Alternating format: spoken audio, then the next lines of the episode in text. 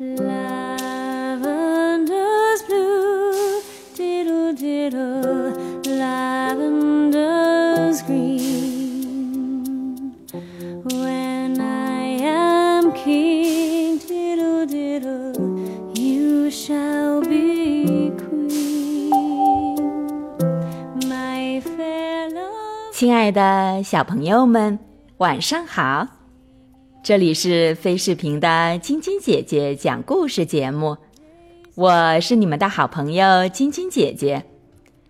昨天的故事里，兔子一家把垃圾都处理到了山鸡的草窝窝里。那山鸡会怎么处理这堆垃圾呢？它捡了一些树枝，把垃圾从窝里扫了出去。附近正好有个洞，他想也没想，就把垃圾扫进了洞里。干完了这些，他就回窝下蛋去了。一大堆垃圾从天而降的时候，鼹鼠正打自己的房间里穿过，垃圾正好掉在他的脑袋上。啊，不得了，不得了！这是什么玩意儿？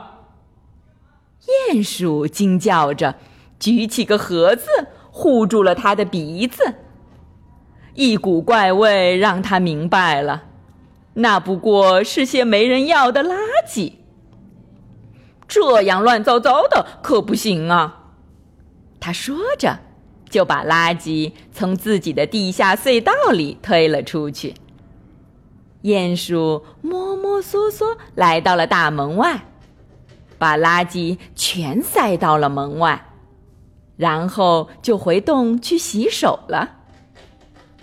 这时候，垃圾全都沿着山坡滚了下去，发出一阵很大的动静。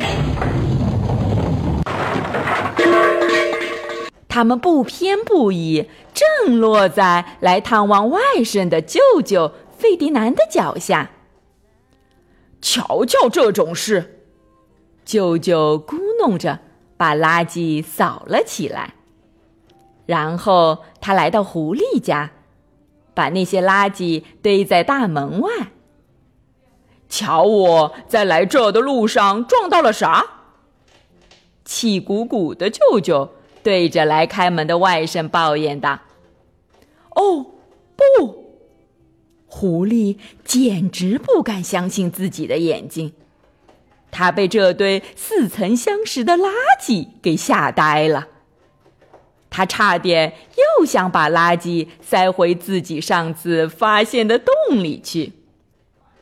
幸好，就在这时，老鼠一家刚好路过。瞧啊！老鼠太太嚷嚷着：“这是谁呀？居然把这么好的宝贝到处乱丢！”随便拿吧。狐狸终于松了一口气，带着舅舅回屋去了。真希望我所有的外甥都和你一样爱干净。舅舅看着狐狸的房间，满意的说道：“我会努力做得更好。”狐狸说着，露出了一个狡猾的微笑。小朋友们，大自然为我们提供了良好的生活环境，那么我们就应当和大自然和谐的相处。把保护环境当成是我们自己的重要职责，保护环境要从身边的小事做起，不乱扔垃圾，不踩踏草地，不攀枝摘花，洗手时节约用水，出门的时候记得关灯。我们生活的地球只有一个，它是我们共同的家园。如果我们每一个人都养成了这些好的生活习惯，那么我们的家园就会更加美好。今天的故事就讲到这儿啦，喜欢晶晶姐姐讲故事节目的朋友们，可以关注微信公众号“飞视频”，收看我们每天为小朋友们精心准备的视频节目。宝贝们的家长也可以将小朋友的生日、姓名和所在城市等信息，通过飞视频微信公众号发送给我们，我们会在宝贝生日当天送上我们的生日祝福哦。